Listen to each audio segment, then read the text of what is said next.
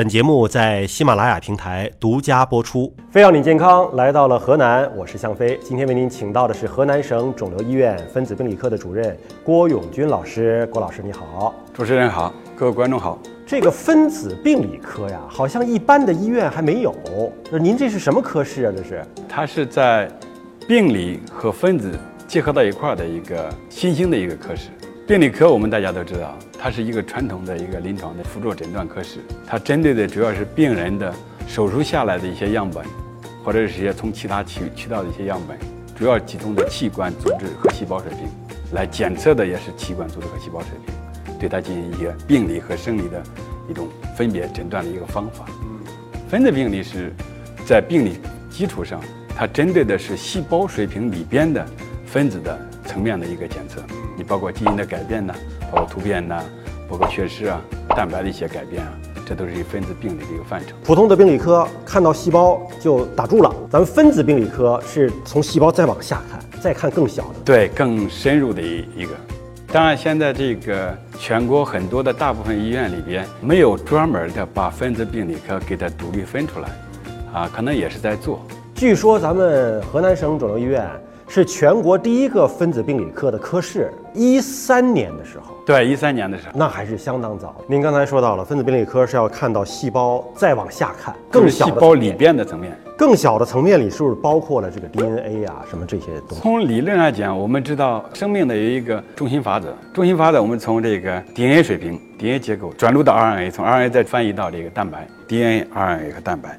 所以这是它的三部曲。我们主要看的就是生命法则指出来的这三个最重要的一个成分：DNA、RNA 和蛋白。这三个都看，三个都看。但您一说到这个 DNA、RNA 啊，大家还是觉得很神秘啊，看不见摸不着的。咱们先看看网上的一个小片段。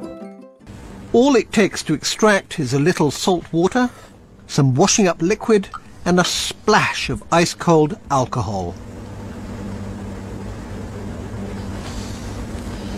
So this gunky stuff here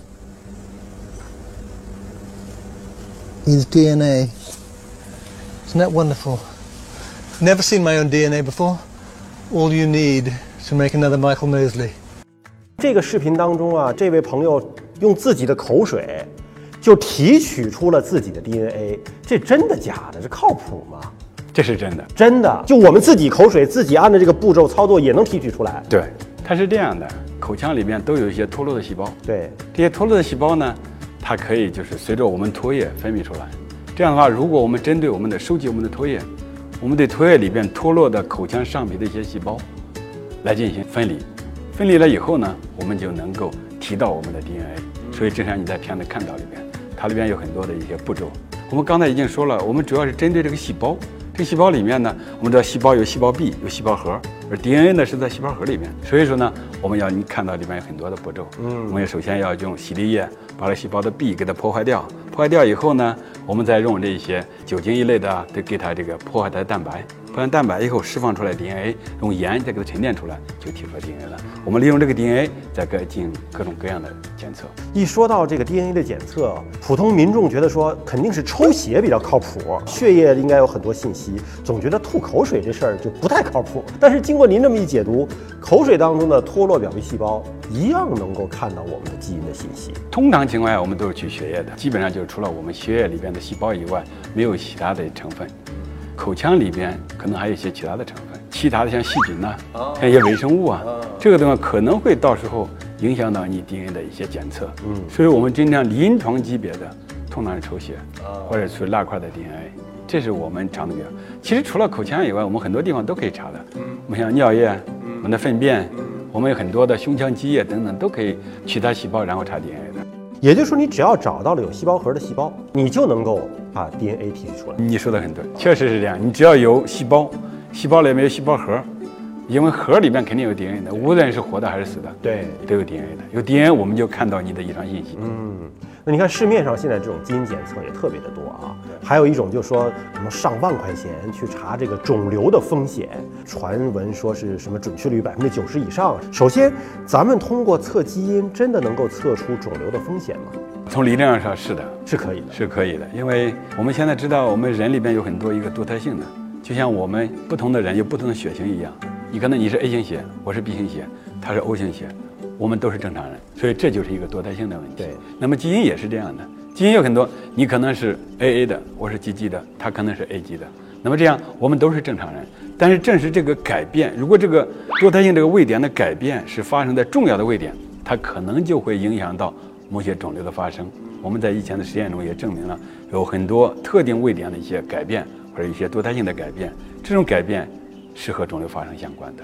假如说我们举个例子，原来我们做一种基因叫 ODC 基因，如果我在它的三百一十六个位点地方看到是一个 AA 的哎就是一个纯合子的，那么这样人他可能发生前列腺癌啊、结肠癌啊等等，他的发病率就非常高。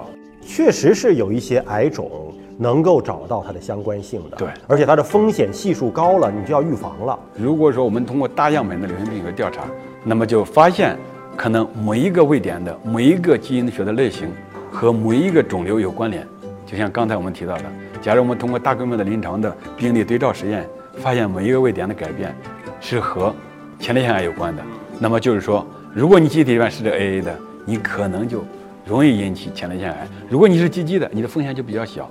这是我们对单一基因的改变。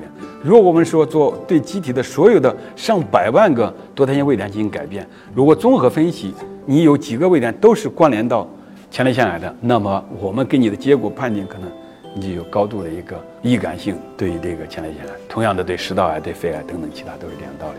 所以你说的情况还是存在的。嗯，那前一段网上还有一个传闻呢，说是滴血验癌，整一滴血，你有多少肿瘤风险，或者说现在是不是早期的肿瘤，我就给你查出来，这种靠谱吗？严格意义上来讲，这种话是不太精准的。嗯，如果是我们查 DNA 的，这可能有些量是不够的，这是第一个。假如我用一滴血去查每一个基因的每一个位点的改变，假如我们举个例子，我们也可以查 BRCA1 的改变，那么这样是从理论上来讲是有这种可能性的。我们知道，根据目前的检测手段，我们用二代测序的方法，或者是用一代测序的方法，我们需要大量的相对的多的比较样本量。嗯，这样多的样本量查的基因的细胞比较多，这样我得到结果是比较准的。就您这分子病理科日常如果要检测一个病人的这个样本信息，得需要几滴血？通常情况下是取病人抽一管血，就是相当于两毫升或者五毫升，这取决于你查的基因样本量。如果说我查的只是查个单基因，或者查一个几个基因，可能两三毫升就够了。如果查的全基因序列，我把你整个基因序列都查了，可能需要十毫升、二十毫升。所以就是低血验癌这事儿吧，描述不够精准。说从血液当中查出这些肿瘤风险，在科学上是可以实现的，理论上起码是可以的。对，但你一滴在实际操作层面上不够。不那么精准，但是这个里边是这样的情况：我们搞检测的、搞学问的，更希望更精准的说话，更有科学性一点。当然，可能对于搞商业性的检测的这里边，他可能讲我想更简练一些，宣传具有更大的噱头一点，或者宣传效果更好一点，他提出这么一个东西。那咱们就从技术的发展的角度展望啊，未来有没有可能真的是像针尖儿测什么血糖一样，测一下啊，我这什么肿瘤的风险啊，这些基因的信息啊，就能够迅速得到结果？有这个可能性吗？未来有可能，未来因为现在检测手段越来越先进，但目前这个情况下，技术上水平还不够。我通过一滴血查整个的基因遗传学信息来讲，还有困难的。但是你说根据一个头发或者根据一个脱落细胞查亲子鉴定，像这一类的，还是有可能。所以随着技术的进步，大家也应该能够展望到未来的一种可能医疗检测更加便利的一个前景。但是现阶段还是要擦亮眼睛，别被骗了。非常感谢郭老师来到我们节目当中。那我们今天节目到这里就告一段落了，感谢您的关注，下期节目时间我们再会。